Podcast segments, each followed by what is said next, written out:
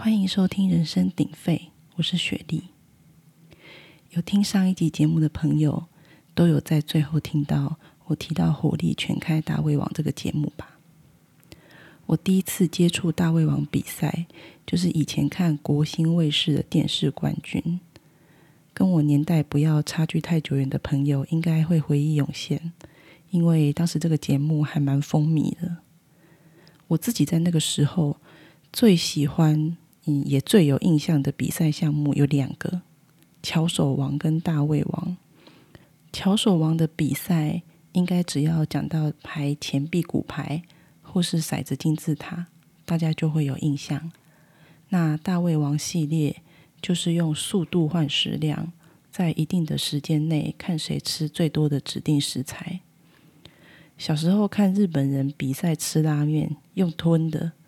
在当时真的很震惊我幼小的心灵。小时候妈妈都叫我要咬碎才能吞，为什么他们可以不用听妈妈的话？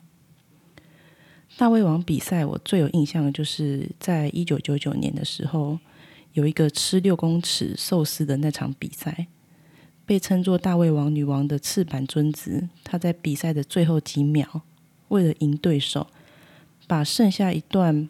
不算短的寿司，硬是塞进嘴巴里面，那个画面得到全场的欢呼，但这个画面却意外导致我对大胃王的比赛产生反感。之后我就不再那么认真的看大胃王比赛了，因为赤坂尊子把不符合他口腔容量的寿司硬塞进嘴巴里的时候，我幼小的内心出现一个声音：嗯，这个比赛在虐待人。同时心里也觉得蛮难过的，这就是反感的原因。我想，应该是我妈妈把我教育的太有同情心，看到人跟动物被虐待，我会很难过。像网络上有的人会放虐猫的影片，其实是要挞伐这些虐猫的人啊。但基本上我都不看，因为我会泪流满面。加上我是一个共情能力比较强的人。很容易把自己带入对方的角色，呃，看对方的表情，再假想如果我是他，嘴巴里的食物塞成那个样子，肚子又撑得不像话，真的是虐待。说真的，也许大胃王本身并不难过，但身为观众的我很难过。讲到这边，来呼吁一下，我本身是不吃鹅肝的，因为鹅肝的制作过程就是。在鹅八周大以后开始强迫喂食，他们要被迫当大胃王二到四周，每天二到三次被迫灌食，一直到过剩的脂肪聚集在他们的肝脏，才会养出大家爱吃的鹅肝。好，回来，所以看人家吃东西的时候，吃的人表情感觉不怡然自得跟享受，或是我换位思考之后。感觉他的进食，包含吃的方式跟吃的食物，会影响他的健康，或让他身体难受，这样我就会失去兴趣。现在 YT 上也是有很多大胃王的影片，但因为我幼小的心灵被伤害过，对这类的影片内容变得比较挑剔一点。只要是我觉得不符合我认为的正常饮食原则，就会排斥。以大胃王系列的影片来说。我后来有深究，我在意的不是食量问题，是吃太快的问题。但大家看过大胃王的影片就知道，里面一定会有比赛跟平常练习的影片，这两种都会吃的很快，吃到感觉不出食物的美味那个样。总之，我后来对大胃王的影片就比较不热衷，现在比较热衷吃播。我的人就是。正反都是要看吃的，民以食为天啊！聊到吃播，我就比较热情。毕竟我看吃播也是看的挺有心得，可以来分享一下个人的一点喜好。上次我朋友传给我看一个韩国的吃播，这个吃播主是一个胖胖的男生，长相是蛮讨喜的，但已经胖到没有脖子的那个程度。我目测应该超过一百公斤吧。接下来我要简称这个吃播主叫小胖胖。小胖胖的饮食方式是挖一汤匙饭，上面叠泡菜，再叠一颗荷包蛋，然后很大的一口吃进去。当然，这个吃的方式是没问题，很多韩国吃播都是这样吃。问题是，小胖胖嘴巴不大，又没有脖子，他吃东西的感觉很像被主人养得太胖，又行动迟缓的发豆。然后又硬要啃下一块大牛排的样子。后来这个影片我看到哭了，我跟朋友说，我好担心他吃一吃就高血压昏倒。本人的缺点就是有点忧国忧民，小胖胖自己都不担心，但雪莉阿姨很担心。上次看《火力全开大胃王》之后，我的 YT 演算法就会跑出一些参赛者的个人频道。有次就跳出一个参赛者平日吃早餐的影片，他的早餐也是大胃王等级的分量，大概是一般人早餐的八到十倍。光明太子就肥厚的四大条摆在桌上，白饭是大碗公装满，上面再继续叠成一座小山。不过那部影片我看的还蛮享受的，因为他就是舒舒服服的吃早餐，吃热狗的时候还会因为很美味笑出来，看得我也很想吃。我觉得这个大胃王吃早餐的影片跟刚刚小胖胖的吃播，两者的差别就在进食的顺畅程度。大胃王吃播是很顺畅的进食，然后看起来很享受。可是小胖胖的吃播，感觉每一口都要用力扭动看不见的脖子，把食物也很用力的塞进嘴巴里。美国有一个很有名的大胃王比赛——纳森吃热狗大赛。今年美国的纳森吃热狗大赛，男生组第一名的选手，他用十分钟吞完六十二份热狗堡。但我看了比赛影片，只想呐喊。这边麻烦大家先大脑自行加上马景涛呐喊的图，假想那是我的表情。我想呐喊：你们不要玩食物。虽然输赢很重要，但是把热狗堡泡水塞进嘴巴里，真的很玷污食物。我一直觉得食物是很神圣的存在。所以当然不可以玩食物啊！还有一个美国吃播主，他会把泡面做成鲜艳的蓝色跟绿色，就是在玩食物。我对食物的想法是蛮古板的。之前不是有很创新的蓝色咖喱吗？不要玩食物。对我来说，看影片应该是享受，所以我后来开始接触韩国吃播以后。就顺理成章的沦陷了。其实只要能好好吃饭，看了会舒服的吃播，我都蛮喜欢的。只是目前为止，这个类型的吃播，韩国还是算大众。韩国的吃播有一个独有的词，mukbang，念起来应该是 mukbang。这个词是一个组合词。就是韩语的“吃”跟“播”两个字，各取第一个音节组合起来的。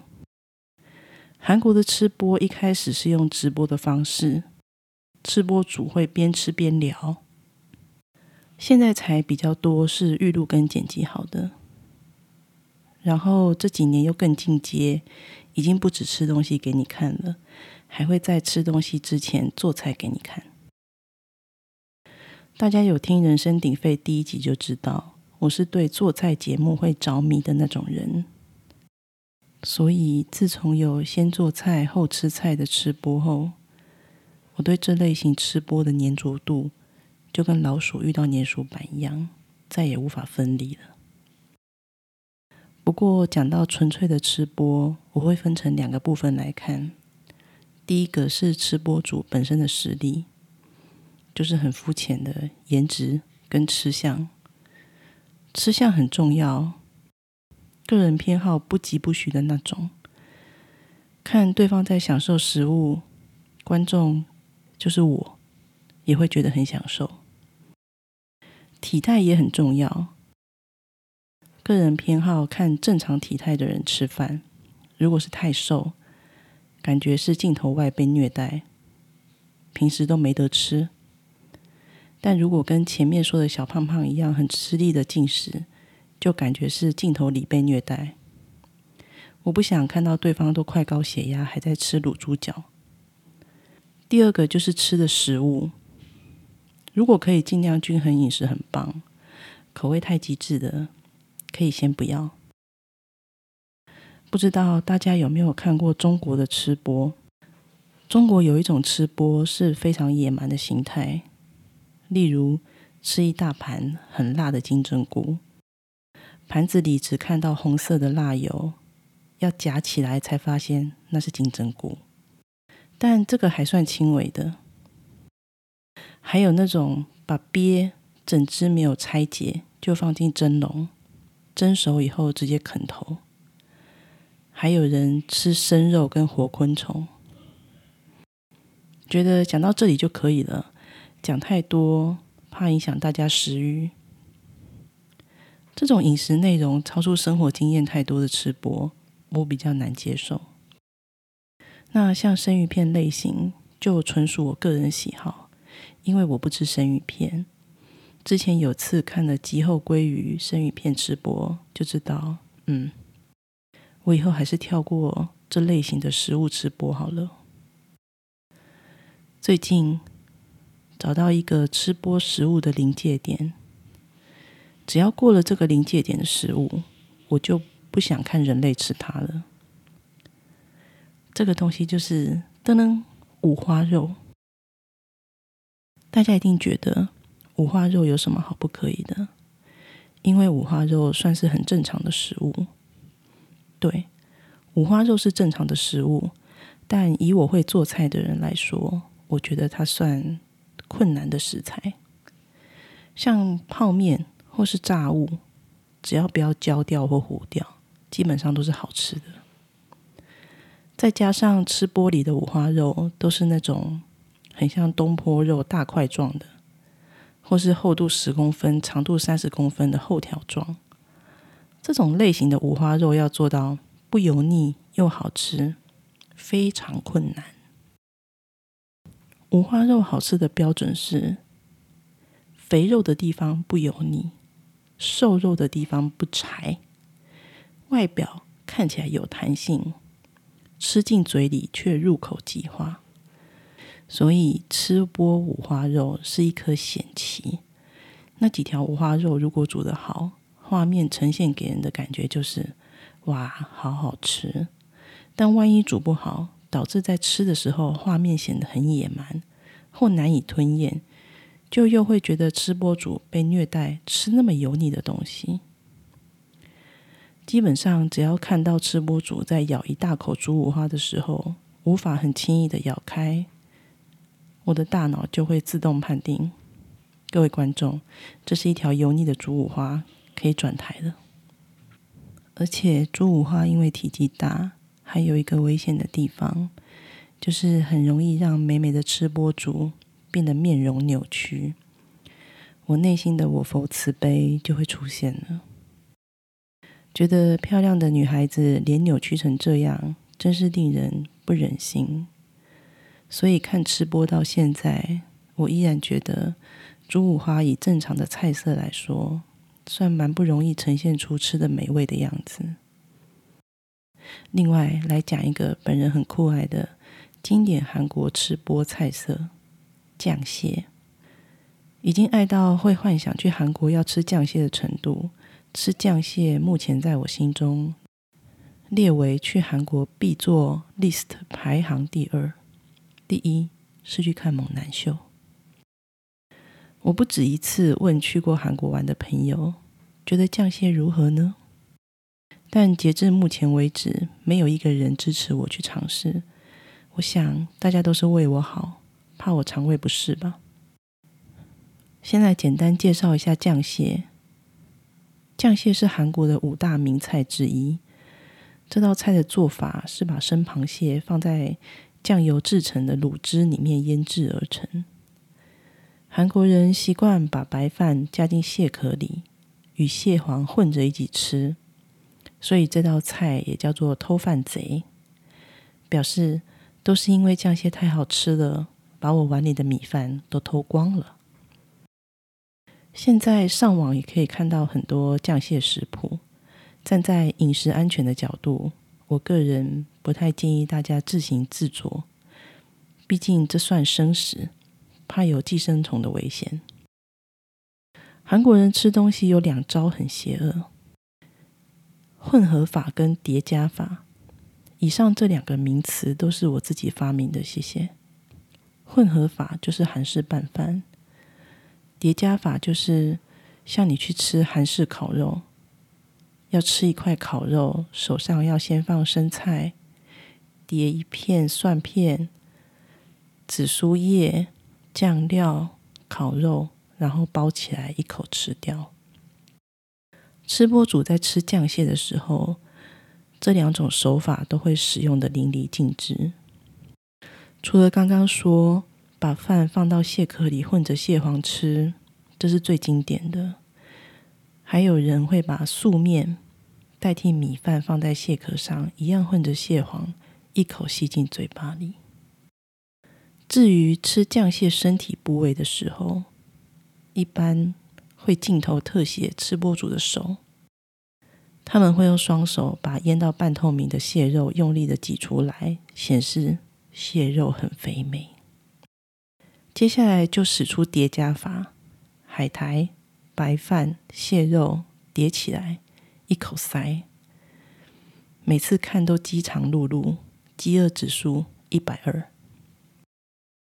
我看吃播最喜欢看的几样食材，酱蟹大概排名第三，不，最近排名第四了。现在心中的第一名是麻药腌蛋，也有人叫它麻药鸡蛋或是麻药溏心蛋。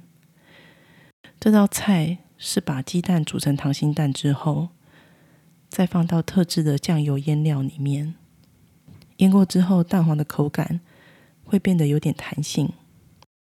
我自己有做过这道，是真的很好吃。大家上网都可以找到食谱，做法还蛮简单的。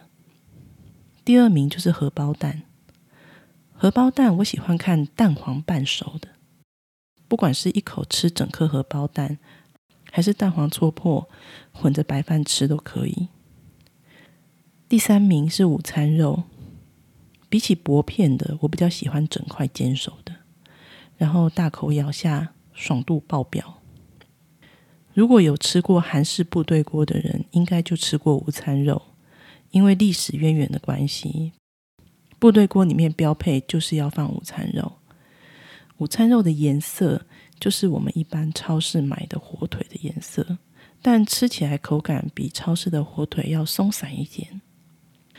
然后我发现，吃播最近很常在吃一样东西，就是烤肠。肠有很多种部位，也有分牛肠或猪肠。查了一下，吃玻璃吃的应该都是烤牛大肠，因为台湾人比较少吃牛大肠，我用猪肠来解释。像台式热炒店里面的四季肥肠，或是我最爱的经典小吃大肠面线，用的就是猪大肠。吃挂包要配的四神汤里的猪肠，用的就是猪小肠。大肠的油脂会比小肠多。我们吃的大肠里面不是都会有白白的部分吗？那个就是油脂。像吃玻璃的烤牛肠，它是比大肠面线里的大肠还要更大段，也更粗，油脂更丰厚。常常烤肠被切成段以后，油脂会从切面整个爆出来，有的咬一口还会大喷汁。不过，韩国吃播比较让人看得下去的，就是他们就算吃肥肠这种感觉很油腻的食物，都会搭配泡菜或是生菜，在视觉上就会降低油腻感。到这边，虽然看了很多集烤肠吃播，其实还是没有引起我对烤肠的兴趣。我只喜欢烤肠烤到表皮脆脆的咬下去的声音，效果还是不错的。